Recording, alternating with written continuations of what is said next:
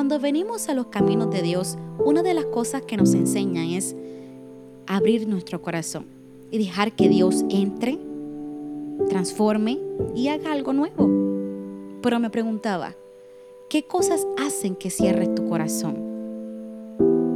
Cuando las cosas no resultan como la esperamos, cuando nuestra realidad se vuelve desesperante ante nuestros ojos y perdemos el control, cuando la incertidumbre nos visita, cuando perdemos de vista el verdadero propósito, cuando nos agarramos del pasado y no lo queremos soltar, cuando ignoramos lo aprendido, cuando solo queremos escapar de todo. Estás enojado con Dios por haber permitido cosas en tu vida que aún no comprendes el por qué. Porque tengo miedo a volver a fallarle a Dios con mi pecado o simplemente porque no conozco a Dios. Solamente he escuchado de Él, pero no he tenido un encuentro personal. ¿Con cuál de todas estas te identificas más? Si te identificas con una, te invito a que abras tu corazón y le permitas al Espíritu Santo a que trabaje contigo. Vamos. Mm, quiero que te imagines a tu corazón en forma de un cofre. Y muchos de los cofres vienen con una llavecita, lo cual lo utilizas para ponerle un lock y sellarlo. Porque es algo personal donde uno guarda cositas ahí, ¿no? Y no queremos que todo el mundo pues vea lo que tenemos adentro, solamente cuando lo permitimos. Te pregunto, ¿dónde dejaste la llave que utilizaste para sellar y poner el lock en tu corazón? Sí, quiero que se la devuelvas a Dios porque Dios es quien tiene la llave de nuestro corazón, pero ha habido muchos momentos lo cual se la hemos quitado por nuestros propios méritos. Pero hoy se la devolveremos. Y hoy le decimos, trabaja, limpia, sana cada herida, hasta que hagas un corazón nuevo que te agrade. Primer paso, entregar la llave. Segundo paso, dejar que el Espíritu Santo entre. Y tercer paso, no volver a sellarlo. Sí, porque sellarlo produce sufrimiento. No disfrutas sus bendiciones. Te sientes estancado, te sientes estancada. No le encuentras valor a la vida. Porque Dios quiere nuestro corazón. Pero que salga libremente, que salga de nosotros mismos. Él es un caballero. En Proverbios 4 a 23 dice, sobre toda cosa guarda tu corazón, porque de él mana la vida. Salmo 51, 16, 17. Los sacrificios de Dios son el espíritu que quebrantado. Al corazón contristo y humillado no despreciarás tú, oh Dios. En Isaías 29, 13 dice, pues el Señor, porque este pueblo se acerca a mí con su boca y con sus labios me honra, pero su corazón está lejos de mí. Hmm, tendremos cuidado con llenar nuestra boca de su ley, pero tener el corazón muy lejos de él.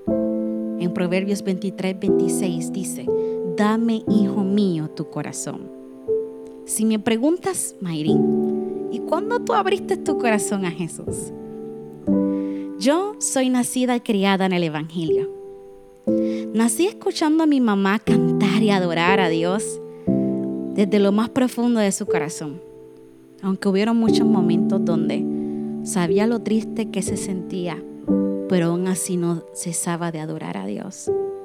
Siempre le decía a Dios, Dios permíteme algún día adorar como mi mamá.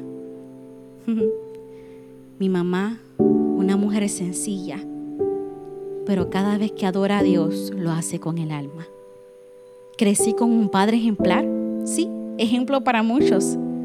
Pastor, evangelista, misionero, aún con tres cánceres en su cuerpo, en el colon, en el hígado y en la sangre, leucemia, predicaba su palabra y Dios se glorificaba.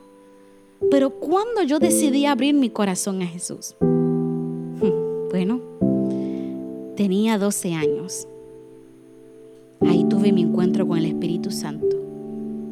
Luego de experimentar un divorcio en mi casa. Sí, porque en una ocasión recuerdo donde mis padres discutían en la sala de mi hogar y escuché la palabra ya yo no te amo. Uno de ellos lo mencionó. Y luego de ahí todo se derrumbó. Llegó el divorcio a mi casa. Y fue difícil, pues vivía, estaba viviendo dos vidas. Porque en el fin de semana, cuando mi papá me buscaba, era la joven ejemplar, la hija del predicador, la que hacía todo lo correcto. Pero en la semana cuando volviera a la casa de mi mamá, ni me reconocía. Hasta que ya no pude más. Y un día de madrugada me fui a mi habitación y le dije a Dios, Señor, no comprendo nada.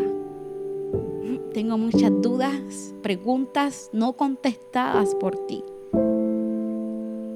Pero aún así, quiero entregarte mi vida.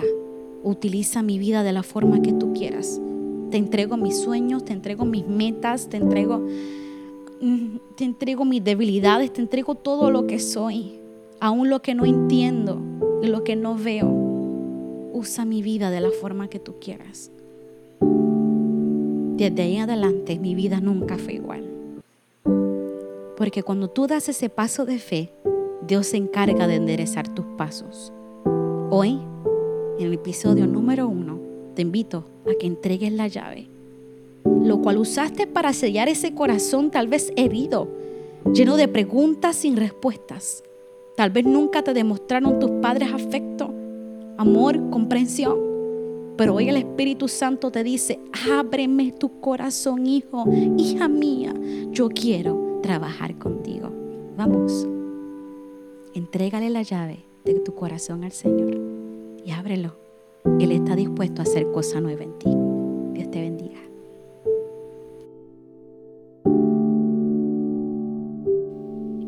Si este episodio fue de bendición, escríbeme. Me puedes conseguir en mis redes sociales, en mi Instagram y en Facebook como An Open Heart y en mi Instagram personal como Mayrin Jael. Suscríbanse, denle like y compartan. Hasta la próxima.